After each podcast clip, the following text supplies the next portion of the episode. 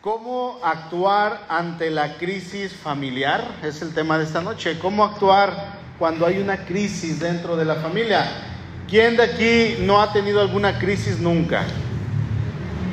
Sería imposible, o si usted me dice yo nunca he tenido una crisis, eh, sería un mentiroso. Y cuando hablamos de crisis se nos viene a la mente el hecho de que alguien tiene que estar casi, casi loco, es como una crisis eh, psicótica, una crisis mental y hay que llevarlo al psiquiatra, ¿no? Eso es lo que se nos llega a venir a la mente, pero no, una crisis se da cuando hay problemas en el hogar, se da cuando hay pleitos entre los esposos, se da cuando no hay una buena comunicación entre los hijos, cuando los hijos no quieren hablar con los papás porque ha habido un distanciamiento, se da cuando eh, hay una falta de economía, se da cuando hay eh, alcoholismo, cuando hay drogas, cuando hay pornografía. Todas estas son, crisis, aunque no las veamos así, pero son crisis realmente.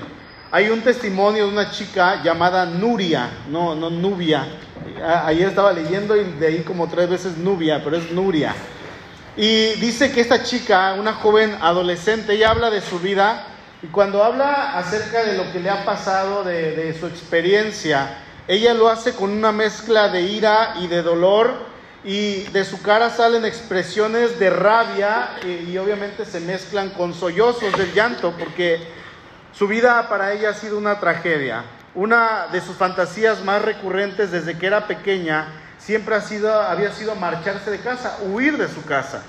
Y ella protagonizó algunos intentos frustrados de irse, marcharse con sus amigas de la escuela, los cuales siempre resultaron en ser localizadas. Siempre la encontraban sus papás, gracias a Dios. Ante estas huidas, sus papás nunca platicaron con ella de por qué lo hacía, cuál era la situación, cuál era el motivo. No, no, no, nunca le preguntaron por qué había pasado esto. Según ella, dice, sus padres se, se toleran entre ella, pero eh, carecen de una conexión mutua, carecen de, plática, ellos no tienen una muy buena comunicación. Ella dice, hay una crisis dentro de mi familia. Eh, el padre vive volcado en su trabajo, vive siempre ocupado y la madre siempre se la pasa enferma y se la pasa quejándose de todo. Eh, ahora, se le hace la pregunta y se le dice, a ver, Nuria, ¿te sientes amada? Y cuando le preguntan si ella siente que sus padres la aman, ella se queda como bloqueada, no sabe qué hacer esta chica, no sabe qué lugar tiene exactamente, eh, exactamente entre la agenda de sus padres y en su casa. Ahora, por primera vez, dice esta chica, se siente amada, nutrida y atendida por un muchacho que acaba de conocer, con quien está haciendo planes de marcharse, de huir de casa y obviamente este chico pues no le agrada a sus padres porque llega a casa y ella está planeando ya irse con él. Esta relación de pareja es el motivo por el cual sus padres le invitaron a que haya ido, a que vaya a consejería. Y así como esta chica, hermanas y hermanos, hay muchas personas que están pasando diferentes crisis en su familia. ¿Qué es una crisis familiar? Bueno, una crisis familiar es aquella circunstancia que produce o aumenta la tensión del sistema familiar, trayendo como consecuencia que todos los miembros de la familia queden afectados. ¿Ok? La familia, vamos a ver que es un sistema en el que sus miembros interactúan de forma regular y en distancias cortas. No es lo mismo eh, ser parte de una familia que, por ejemplo, tener una amistad, porque en la familia las distancias son cortas, la, la, la cercanía es eh, mucha, hay una cercanía emocional, pero también física. Por lo tanto, durante la crisis, cuando hay una crisis, la tensión pasará de un miembro a otro como si se tratara de una red eléctrica.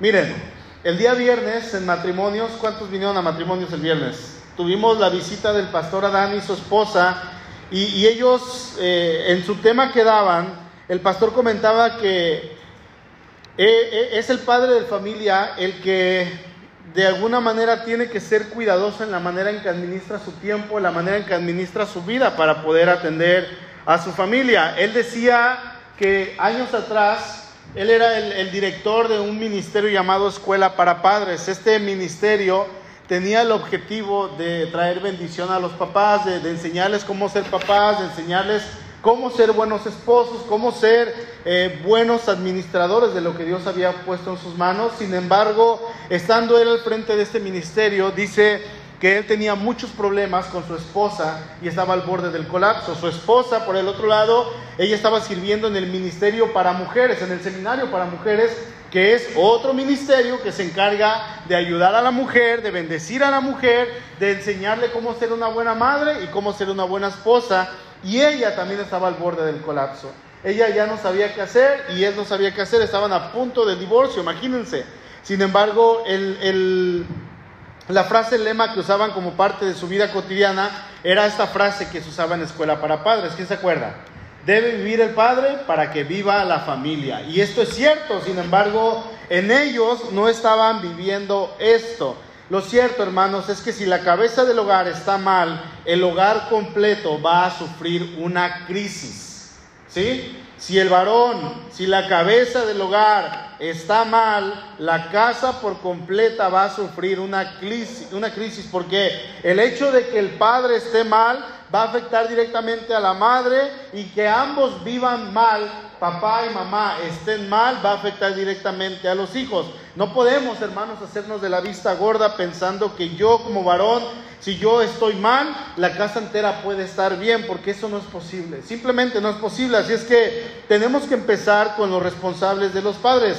Eh, este no es un punto, pero ¿qué pasa, hermanos, cuando los padres afectan a sus familias por su irresponsabilidad. ¿Qué pasa cuando nosotros como papás, hablando de papá y mamá, ¿sí? afectamos a la familia por ser irresponsables? Dice Marcos 3:25, y si una casa está dividida contra sí misma, tal casa no puede permanecer.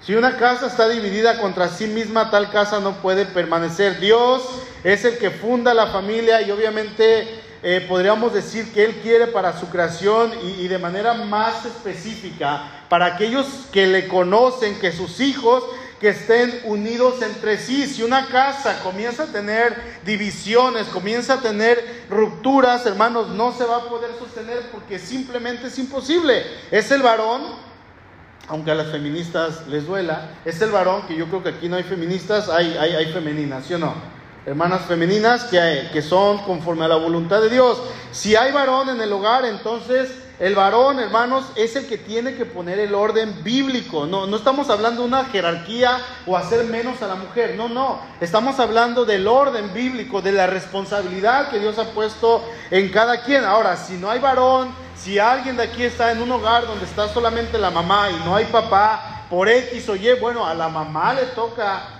tomar este papel de hacerse responsable de llevar el equilibrio al hogar. Mire, supongamos que un carro es nuevo. ¿Qué le falla a un carro nuevo? Pues, se supone que nada, ¿no? Porque es nuevo. Es, es nuevo, o sea, si lo sacan de agencia es nuevo. Hace, un tiempo eh, andaba en mi super Harley Davidson, o Davidson, como se diga. Y venía para la iglesia, andaba echando vueltas y de repente en, un regreso llegué a la casa y venía para acá. Y como a las dos cuadras de mi casa mi moto se me apagó. Qué raro. Y pues ya la intenté echar a andar, la empujé, le puse primera, nada, segunda, nada.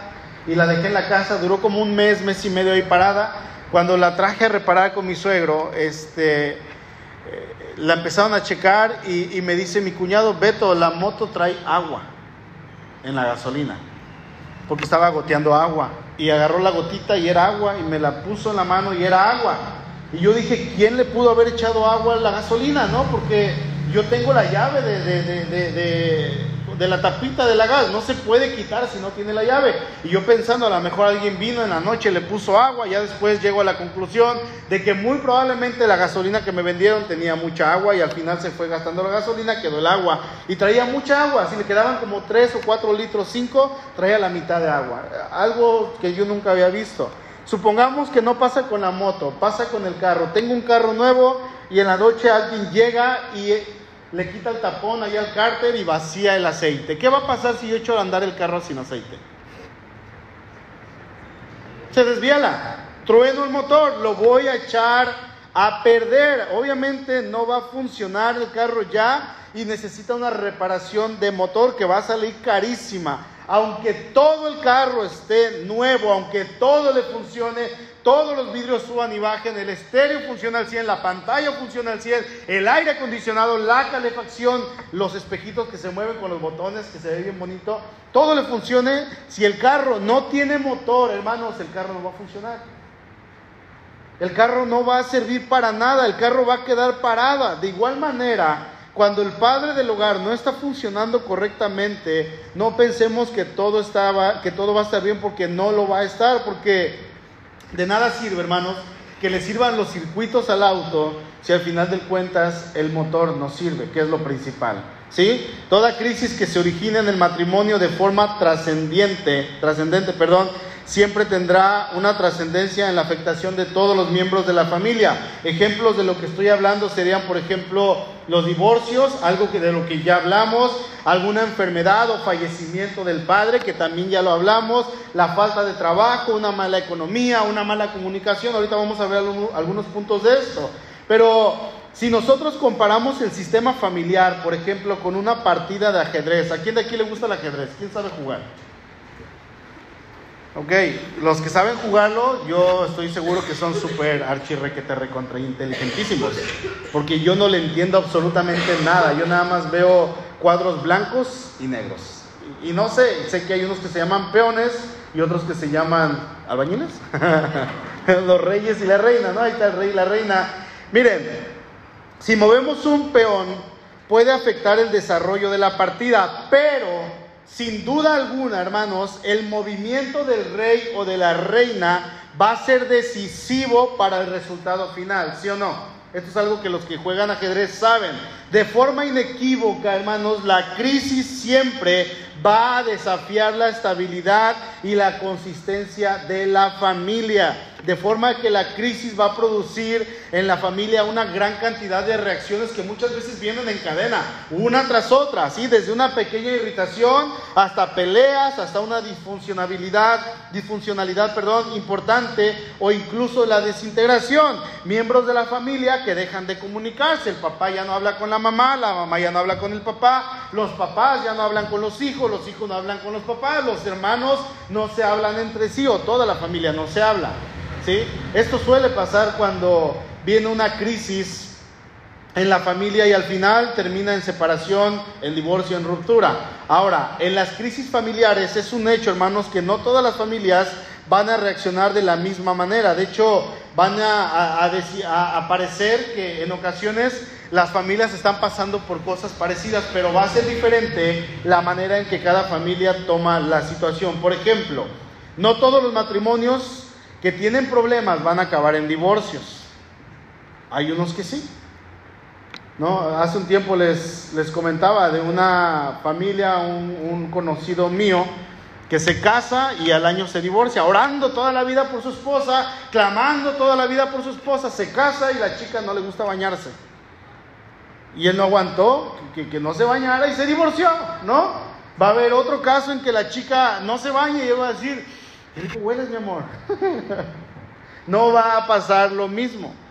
Van a tomarlo de diferentes maneras, ¿sí? No todos van a acabar en divorcio, el desempleo en el padre no siempre va a actuar el papá de la misma manera. Va, a resultar que hay un papá que se queda sin trabajo y no puede conseguir trabajo y eso lo va a llevar a una depresión, lo va a llevar al alcoholismo, lo va a llevar a las drogas. Hay papás que se quedan sin trabajo y ellos en lugar de estar desesperados y hundirse en el alcohol y en la depresión, van a buscar a Dios y van a buscar la manera de producir lo que sea.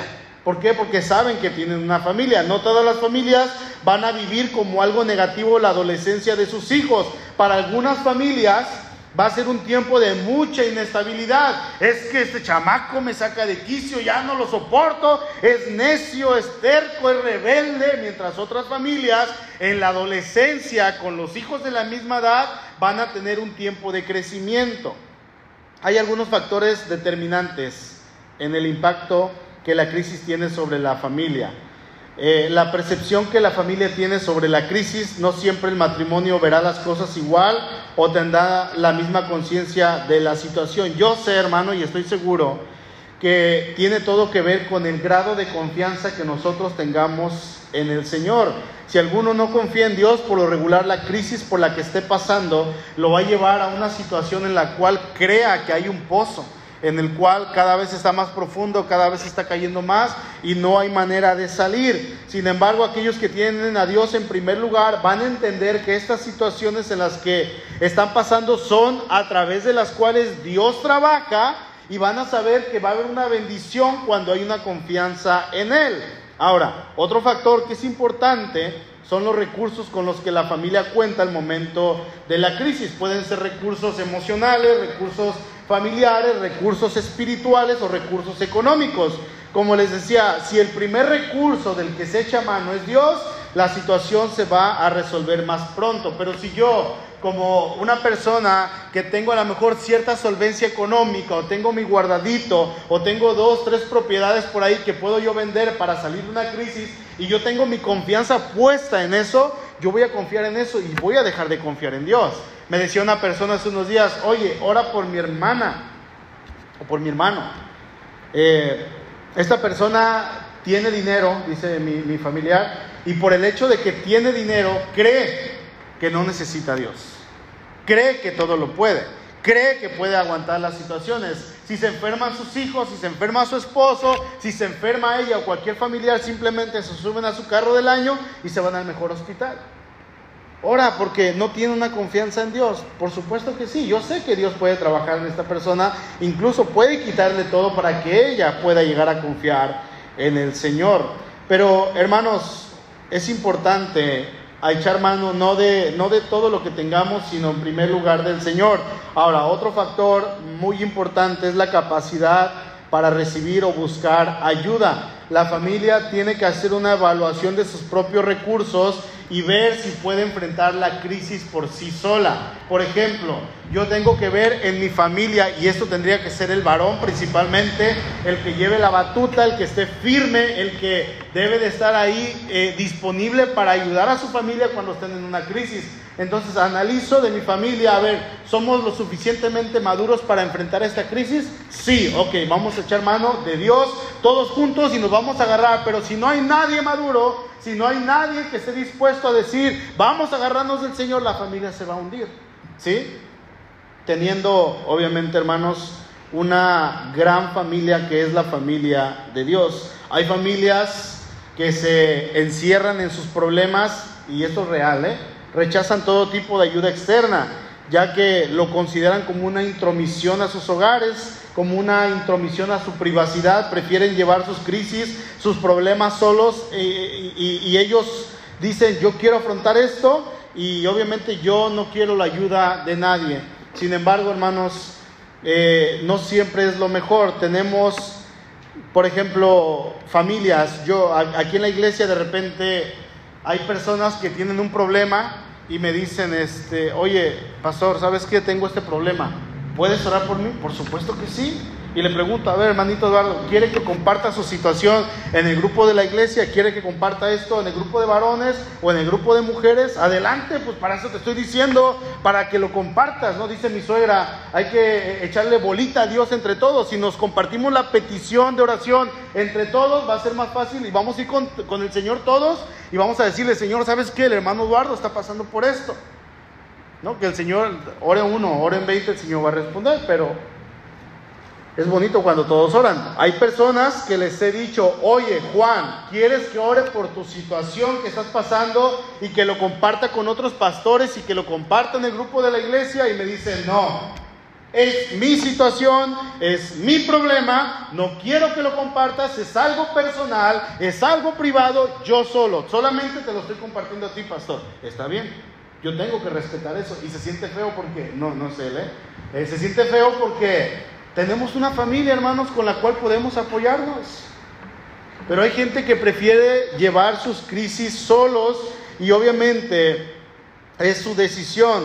Y, sea como sea, hermanos, debemos entender que en primer lugar, eh, aquellos que causan la crisis de la familia eh, son muchas veces los papás, los que causan que sus hijos vivan un infierno los que causan que sus hijos ya no quieran estar en casa, como el ejemplo de esta chica llamada Nuria, que lo primero que quiso hacer desde pequeña era huir de casa porque ella sentía que vivía en un infierno por la crisis que había. Y esto es algo como incongruente para las familias porque resulta que nosotros como padres, los primeros que queremos que estén bien son nuestros hijos, los primeros que queremos que estén bien para los varones son las esposas.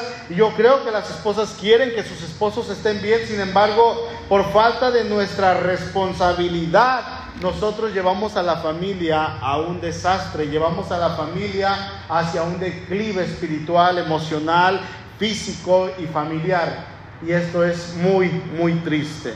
El hombre es el primer responsable de que en su hogar no haya crisis. Sin embargo, cuando el hombre falla, la familia entera se va a ir para abajo. Ahora, pensar en esto de que nunca en mi casa va a haber crisis es un casi imposible de que no pase, porque va a haber crisis. Tenemos que entender que va a haber crisis en todo momento. Miren, les cito algunos factores que pasan que... Eh, va a traer las crisis y enseguida los desarrollamos, ¿sí? Por ejemplo, las crisis se dan en el momento en que el esposo y la esposa pelean. Ahí viene una crisis, ¿sí? A lo mejor, ah, ¿a poco mi pelea es una crisis? Yo no sabía, pues yo lo tomo como pelea, es una crisis. ¿No? A veces va a ser una crisis más grande, a veces una crisis más pequeña. Una comunicación nula o deficiente y cuando los padres no tienen una relación con los hijos. Así es que vamos a entrar al primer factor de la crisis. Las crisis, hermanos, se dan desde el momento en que los padres, los cónyuges, los esposos, el esposo y la esposa pelean. Busquen por favor Efesios capítulo 4. Efesios 4.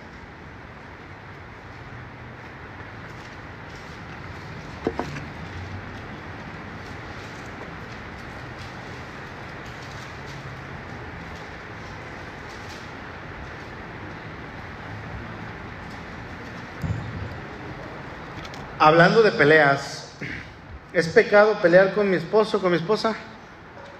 ¿Es pecado? Porque automáticamente cuando nos casamos van a empezar las peleas. Es que eso nunca pasó cuando éramos novios, pues eran novios. Ahí todo es lindo, ahí todo es bonito, pero cuando se casa uno, cuando empieza a vivir con esa persona, se va a dar cuenta realmente cómo es. ¿Ustedes creen que esta chica alguna vez le dijo a su futuro esposo, es que no me gusta bañarme, nunca. Se llama el kilo de perfume, ya después en casa, pues ya no. Y ahí se dio cuenta él y dijo, yo no lo soporto, ¿no? Pero en casas donde se va a, dar las peleas, ¿es pecado pelear? Pues eh, sí y no. O sea, podríamos decir que no cuando la pelea se puede resolver de una manera pronta, cuando la pelea se resuelve de una manera sabia, cuando no hay gritos. Es pecado cuando eh, la pelea me lleva a pecar, en pensamiento, en palabra o en acción. Eso es pecado. Dice Efesios 4:26. Airaos, ¿pero qué? Pero no pequéis. O sea, enójense, pueden enojarse, pero no pequen. Pueden llegar a enojarse, por supuesto que sí. Yo me puedo enojar con Suri, pero si yo peco, hermanos, es ahí donde comienza la crisis. Es ahí donde una crisis, quizá la mejor yo digo es que no fue para tanto, fue una pelea nada más, una pelea X. Pero en mi mente yo estoy pensando es que esta mujer me saca de quicio. O ella está pensando es que este hombre guapo me saca de quicio. ya no lo soporto. Y empiezo a pensar o empiezan a pensar y empezamos a cavilar en nuestra mente y estamos pecando. Entonces yo me peleo con mi cónyuge y entonces peco. Ahí hay crisis, pero el problema eh, es más grande cuando no se tiende a resolver. Sigue diciendo ahí mismo en Efesios 4:26, no se ponga el sol sobre nuestro enojo no se ponga el sol. E, en ocasiones tomamos este versículo como que me tengo que reconciliar justo antes de dormirme, que, no se duerma enojado o yo no me quiero dormir enojado ya que estamos en la cama a las diez y media, once de la noche, queremos arreglar la situación. No, no, no, dice el texto, no se ponga el sol sobre nuestro enojo. A veces la otra parte no va a querer, ¿no? Pero dice el texto, no se ponga, o sea, la palabra hermanos me invita a reconciliarme con mi cónyuge no hasta la noche, sino lo más pronto posible. lo más pronto posible. El sol se pone por lo regular temprano. ¿A qué hora se pone el sol? ¿No? Como a las seis y cacho, ¿no? Sigue habiendo luz, todavía sigue habiendo en un rato, pero el sol se pone como a las seis y piquito, seis veinte, seis y media. Entonces, eh, la, la invitación es que nosotros vayamos y haya una reconciliación. Eh, alguien dijo por ahí, no permitas que la noche y el enojo contra alguien duerman contigo. Fíjense, dice, más id y reconciliaos con la otra persona en todo tiempo. No permitas, hermanos, que tu enojo por la maldad del otro llegue a tornarse en odio, en desprecio o venganza. Cuando yo no aplico esto a mi vida, la crisis comienza. Cuando yo decido vivir en mi orgullo, en mi ego, la crisis comienza. Tengo que arreglar eso pronto, aunque yo no me dé cuenta, ahí ya hay una crisis. Y la crisis entre los esposos va a afectar a toda la familia. ¿Sí? A toda la familia. El segundo factor que comienza la crisis es la mala relación entre los padres, también tiene que ver con los padres y esta obviamente termina por afectar a la familia entera. Eh, estamos hablando de que el segundo factor es una comunicación nula o deficiente con mi cónyuge. ¿Sí? Cuando el hombre fue creado, eh, dice la escritura que el hombre se sintió profundamente solo. Veía que llegaban los animalitos en parejas, a Adán le ponía nombre, pero no había con quién platicar los animales no hablaban su idioma, él no podía hablar con ellos, simplemente pues, buen animalito y se iban. Y ya, él se sintió solo, desesperado. Entonces Dios crea a la mujer y cuando él la ve, él expresa, dice, ella es hueso de mis huesos y es carne de mi carne. Y a ella la llamó, ¿cómo dice que la llamó? Varona, porque del varón fue tomada. Él era el varón, el Ish. Si, si me ayudas arriba, Rafa, el varón en hebreo es Ish. Hay una Biblia que es, creo que Dios habla hoy, se llama Biblia Isha. Es una Biblia para la mujer. La palabra varón es Ish, para hombre. Y la palabra Isha es el femenino de Ish, que es Ish, es masculino. Isha o Isha es la palabra para mujer, hembra o varona. ¿Sí? Esta es una palabra muy hermosa que el hombre le dio a la mujer en cuanto la vio. Hace un tiempo escuchaba en un video una, una chica de las eh, feministas y ella decía con mucho odio en su corazón y decía, la palabra mujer tiene que desaparecer de nuestro vocabulario. Nosotras ya no tenemos que llamarnos mujeres porque estoy segura, decía ella, que un hombre inventó esa palabra. Y como un hombre la inventó, tenemos que quitarla de nuestro léxico. No tiene que ser mujer, hay que inventar otra palabra. Imagínense, imagínense hermano, sí, la inventó Adán. Él, le dijo, yo soy Ish, tú eres Isha, e, eres mujer. Y es un nombre que le dio como su igual. Al decir Ish e Isha, está mencionándola como su igual. No había una diferencia. Eran iguales delante de Dios. Sin embargo, el pecado viene a terminar con este concepto. Vamos a Génesis, por favor. Génesis capítulo 2.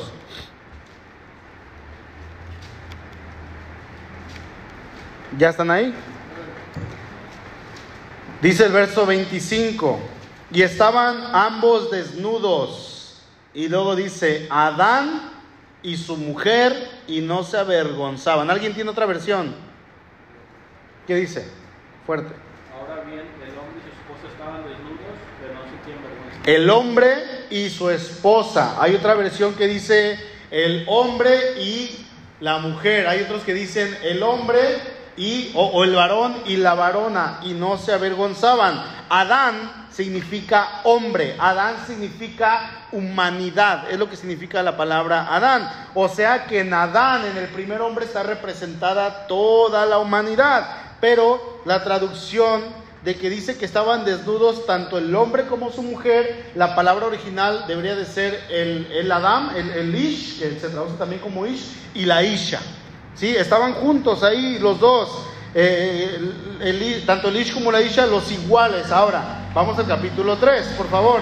Cuando pecan, hay un cambio. Dice el versículo 6, y vio la mujer que el árbol era bueno para comer y que era agradable a los ojos y árbol codiciable para alcanzar la sabiduría. Y tomó de su fruto y comió y dio también a su marido, el cual comió así como ella.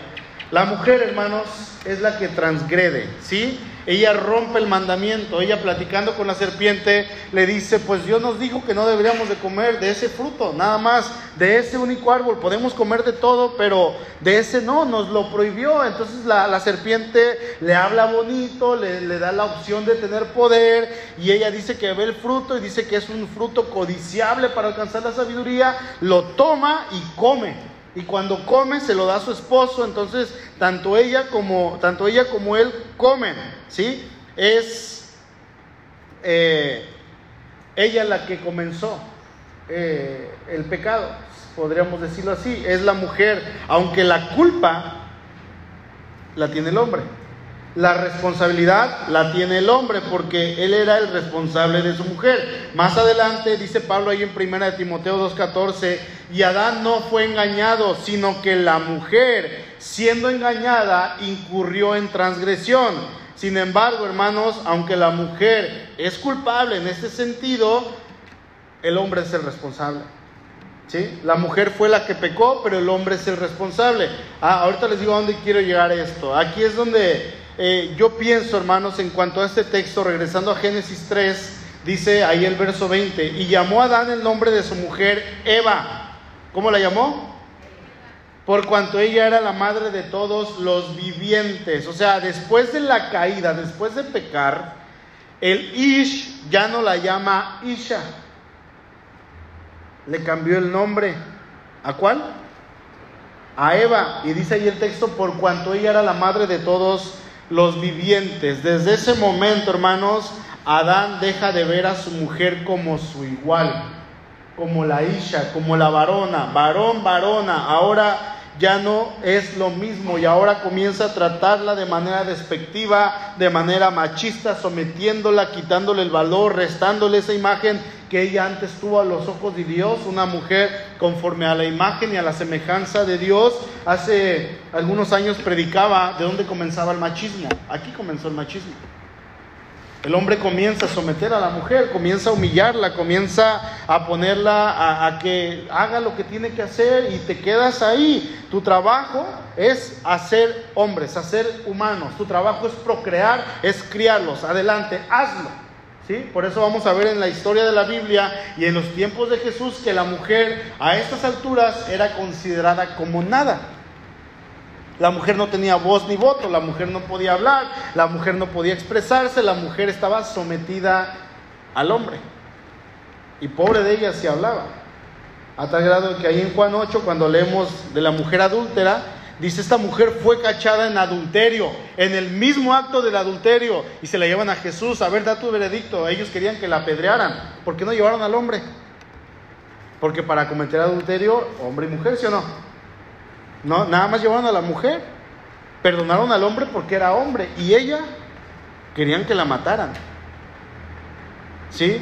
Entonces vamos a ver a un Señor Jesús que en todo tiempo, hermanos, Él levanta la dignidad de la mujer. Vamos a ver que el Señor en todo tiempo le da a la mujer el varón que ella tiene delante de Dios.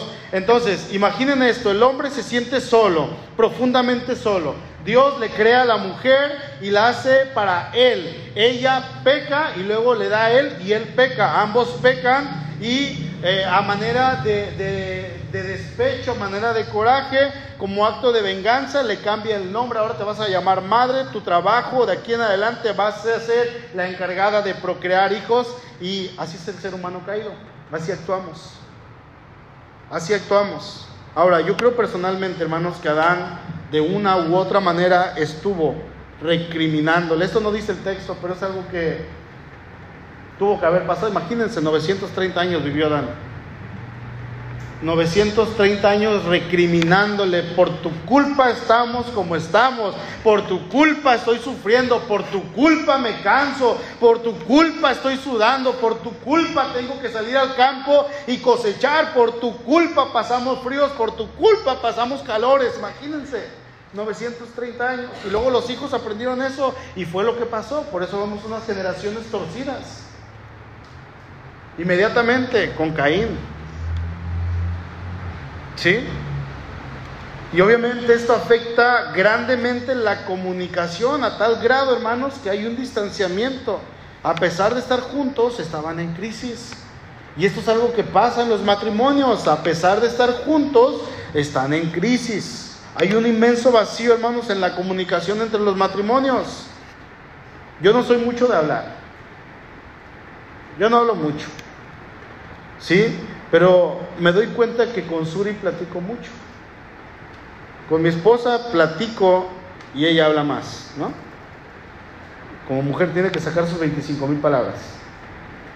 Y yo mis 1500, 1700 a 2000 cuando mucho, ¿no? Entonces, eh, cuando yo me pongo a comparar, de repente veo que estoy platicando con Memo y, y ¿qué onda? ¿Qué onda? ¿Cómo estás? Bien, ¿y tú? Bien. Ah, pues chido. Y ya, es todo, hermanos. ¿Y qué te dijo? Pues nada.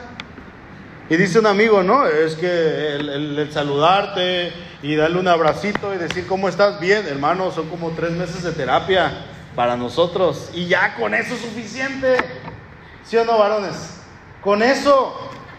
Así somos felices, así estamos bien. No necesitamos hablar tanto. A ver, pero ¿cómo era la ropa? Pues traía una playera negra y un pantalón de mezclilla y unos tenis rojos. Sí, pero ¿qué traían los tenis? Y quiere que le diga la franja, las agujetas y, qué marca, ¿sí o no? Esas son las mujeres.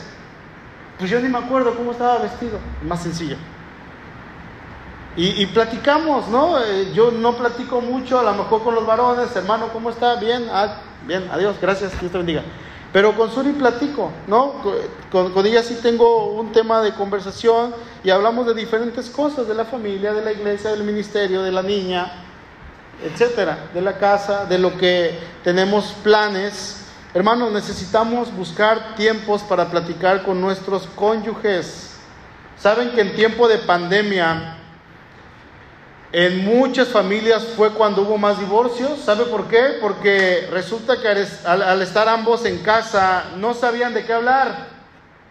No había comunicación, no sabían cómo vivir con esa persona, no sabían qué hacer con sus cónyuges. Para muchos era una rutina de 5, 10, 15, 20 años el estarse viendo solamente por las tardes o por las noches para dormir. Hace, hace tiempo estaba platicando con una persona y, me dice es que tengo problemas y ahorita estoy separado, pero voy a regresar con mi esposa. Le digo, ¿qué horario tienes? Pues yo entro de 3 a 11 y ella, ella se va a las 6 de la mañana y llega a las 4 de la tarde. ¿Y cuándo se ven? Pues para dormir. Necesitas cambiar tu horario inmediatamente. Pero es que me va bien, cámbialo. Porque si regresas en un mes vas a estar fuera otra vez de la casa. Necesitas cambiarlo. Y se quedó, no había pensado eso, dice. Porque estamos acostumbrados, era una rutina de tantos años estarse viendo solamente por un ratito y no platicaban cómo te fue bien y a ti pues también, bueno, hasta mañana nos vemos y lo mismo durante años. Y resulta, hermanos, que llega pandemia, los mete a todos a sus casas y truenan. ¿Y por qué truenan? Porque no sabían cómo platicar con quien se supone debiera ser la persona más importante de su vida necesitamos una comunicación urgente, ya, pronta. Amén. Tercer factor que causa que haya crisis en la familia, cuando el padre no tiene una relación con los hijos. Me va a decir, pastor, pues yo no me comunico bien o mucho con mis hijos, pero pues nos llevamos bien. No, no platicamos, pero pues ahí va funcionando. ¿En serio, hermano? ¿Sabe usted cuáles son los problemas de su hijo? ¿Sabe usted cuáles son los anhelos? ¿Sabe qué quiere estudiar? ¿Sabe cómo va en la escuela? ¿Sabe qué compañeros tiene? ¿Sabe si en la escuela sufre bullying? ¿Sabe cuánto gana? ¿Sabe qué hace con su dinero? ¿Quiénes son sus amigos? ¿Sabe usted si su hijo tiene algún resentimiento contra usted de algo que pasó hace años? Y a lo mejor no lo sabe, ¿por qué? Porque ni siquiera platica con él. Vimos la penúltima predicación sobre las consecuencias que David tuvo por el hecho de no tener una buena comunicación con sus hijos y hermanos. Fueron fatales, fueron terribles por no tener una relación con sus hijos. Imagínense que usted intenta tener una relación con Dios como cristiano y quiere que sus hijos estén sujetos a Dios y quiere que sus hijos vengan a la iglesia porque usted viene a la iglesia, que sirvan aquí, a lo mejor usted sirve en la iglesia también, o a lo mejor no, pero aquí está cada domingo, cada jueves, cada martes, cada viernes, aquí está en la iglesia, pero que se aplique a su vida el texto de Mateo 10:36, que dice, y los enemigos del hombre serán los de su casa. Pero Señor, estoy haciendo todo bien, qué triste sería esto, ¿no? Porque uno está queriendo intentar hacer todo bien, tratando de llevar las cosas bien, pero resulta que las cosas en casa van de mal en peor porque estamos intentando vivir un cristianismo que no funciona, un cristianismo que no es bíblico. Venimos a la iglesia, estamos intentando hacer algo, saludo a los hermanos, pero no estoy viviendo genuinamente mi vida cristiana. Un cristianismo que no está respaldado por Dios. Porque este texto y los enemigos del hombre serán los de su casa, se aplica, ¿sabe para quién? Para los que en verdad son cristianos. Para aquellos que se convierten a Cristo y le dice la mamá al hijo o le dice la esposa al esposo, ¿no? Te prefería borracho, te prefería infiel antes que ser cristiano. Porque ahora vienes y cantas y ahora vienes y estás en la casa y ahora haces las cosas bien. No, no, no, me gustabas más antes. Lárgate de aquí. Ahí se echó de enemiga a su esposa por ser cristiano. Cuando el hijo, lo que les mostraba hace unos días, ¿no? Una persona que se convierte a Cristo de las castas más poderosas de allá, de un país de Asia, y lo desheredan. Y le quitan todo por seguir a Cristo. Los enemigos de su casa, los enemigos que va a tener serán los de su casa. Dice ahí en Primera de Pedro 2.20. Es obvio que no hay ningún que no hay mérito en ser paciente si a uno lo golpean por haber actuado mal. Pero si sufren por hacer el bien y lo soportan con paciencia, Dios se agrada de ustedes. Hermanos, es un sacrificio vivo. Dice Romanos 2.12, entreguen sus cuerpos en sacrificio vivo a Dios, santo, agradable que todo lo que hagan sea para Dios. 1 Corintios 10:31, si comen o beben o toman o no alcohol, ¿eh? o hacen cualquier otra cosa, dice, háganlo todo para la gloria de Dios. Que todo lo que hagamos sea para la gloria de Dios. Que sus hijos, hermanos, sean buenos. No porque sean buenos, no, sino porque a usted le costó el hacer buenos hijos. ¿Sí? Dicen por ahí, ay, mira, te salieron buenos hijos. No, no, no me salieron buenos hijos, me costaron. Realmente me costaron. No son producto de que hayan nacido unos buenos y unos malos. No, usted cría a sus hijos. Usted es el que educa a sus hijos. ¿Sí? Desde el momento en que ya está en Cristo, usted tiene la responsabilidad de guiarlos, de enseñarles, de amonestarles, de enseñarles versículos, de leer con ellos, de orar con ellos, de ser testimonio para ellos de traerlos a la iglesia, es que no quieren, pues tráigaselos. Está bajo su techo, ¿qué no? Te costó, realmente te costó hacer buenos hijos. Me impactó el testimonio del pastor Oscar, que, que, dice este varón, yo no quería ir a la iglesia y mi mamá me llevaba a la fuerza. No saben cuánto lo agradezco. Dice, yo me la pasaba abajo de las bancas de los hermanos y de las sillas, y ahí me comía los chicles. ¿Se acuerdan? Yo no iba, yo iba a jugar a la iglesia, dice, y después en alguna de esas me convertí. Porque mi mamá me decía, te vienes porque te vienes. Y acepté a Cristo y dice, ahorita soy la persona que soy por mi mamá que me llevó. Y a ella le costó, hermanos, no, los hijos no van a salir buenos o malos, no, usted los cría. Usted les enseña a ser respetuosos, usted les enseña a que den la mano, a que saluden, a que se despidan. Eso se enseña en casa una relación con ellos, pláticas con ellos, regaños, pero también premios, bendecirles. ¿Sí? Decía, creo que lo, lo dijo una tía, no, no, no, no me salieron, me costaron. Me costaron mis hijos. Y lamentablemente es un compromiso que lleva mucho trabajo. ¿Sabía eso? La paternidad lleva mucho trabajo. Los que somos padres lo conocemos, lo sabemos. Y resulta que tristemente es un precio, es un negocio, hermanos, que no todos están dispuestos a entrarle al criar buenos hijos. Es un negocio al cual dice, no, no, yo no le entro. Por eso vemos a padres ausentes, vemos a padres lejanos, vemos a padres que no hablan con sus hijos. ¿Por qué? Porque cuesta y es un sacrificio y, obviamente no tiene una buena relación con sus hijos en el presente y si usted insiste en vivir así de esa manera y educar a su hijo de la manera en que lo está educando de una manera no correcta ante los ojos de Dios, no se preocupe hermano, en unos años usted va a pagar el precio. Con sus hijos ingratos, mal agradecidos y aún las consecuencias de parte que, que van a venir y una disciplina de parte de Dios, porque no está cumpliendo con su responsabilidad como padre que tiene que hacer. ¿Sí? Analicemos qué es lo que estamos haciendo y cómo lo estamos haciendo. Ahora, si de alguna manera usted ha detectado alguna crisis en su hogar en este tiempo, en estas semanas u hoy, por más pequeña que sea, la pregunta sigue siendo, ¿qué hacer cuando hay una crisis familiar?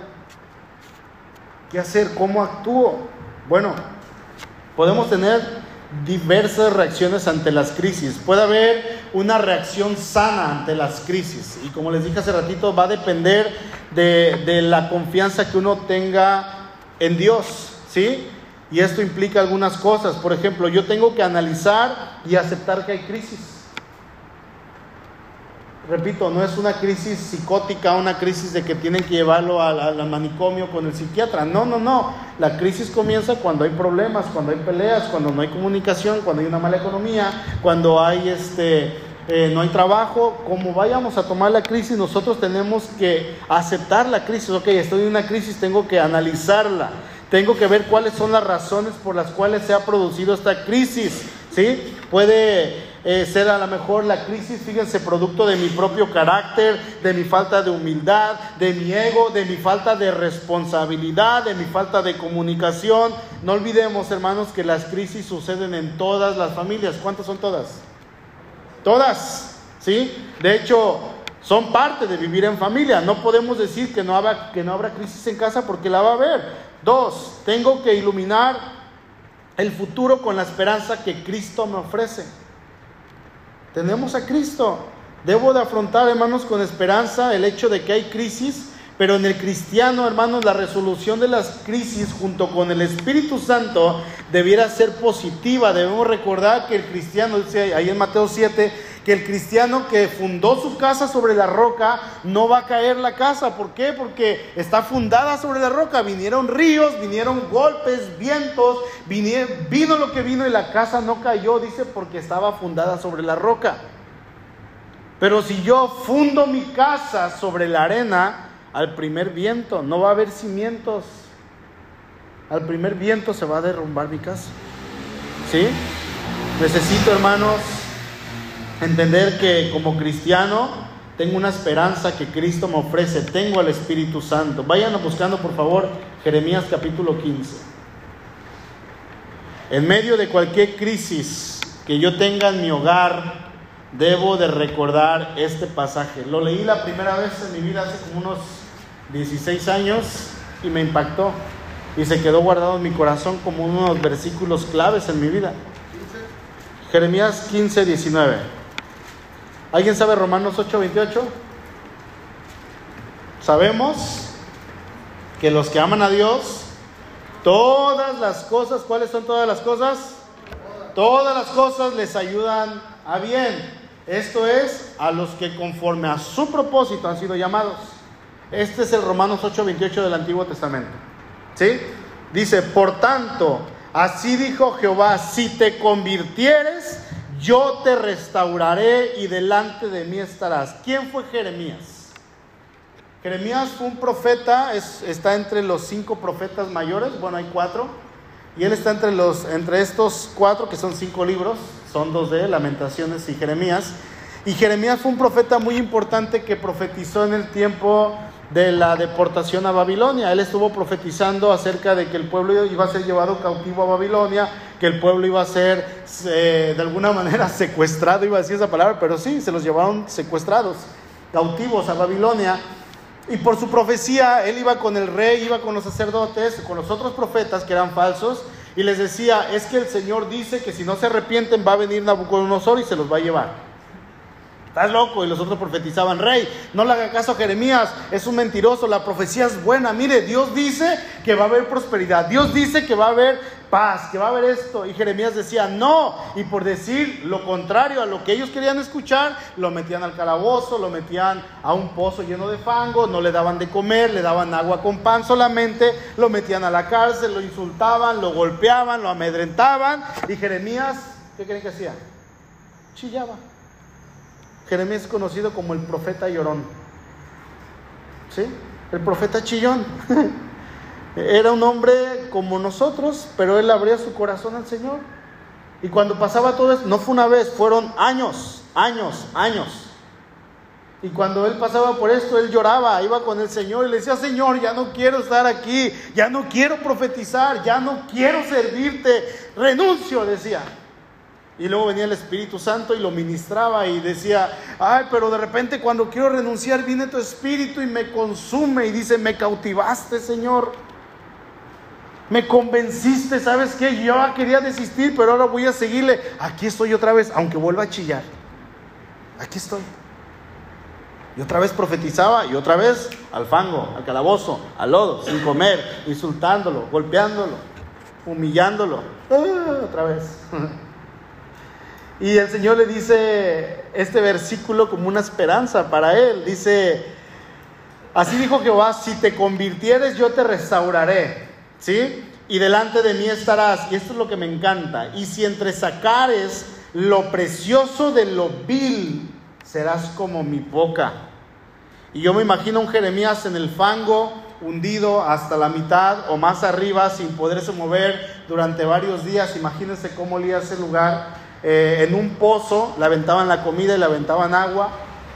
Y él, sáquenme de aquí. Y el Señor le dice, saca lo precioso de lo vil. A ver, Jeremías, todo esto que estás pasando, entre toda esta situación, en esta realidad que parece que es casi de muerte, te estoy animando entre todo esto. Busca, hay algo bueno. ¿Sabes qué, Jeremías? Yo estoy contigo, yo estoy trabajando contigo. No estás solo, solamente tienes que confiar en mí.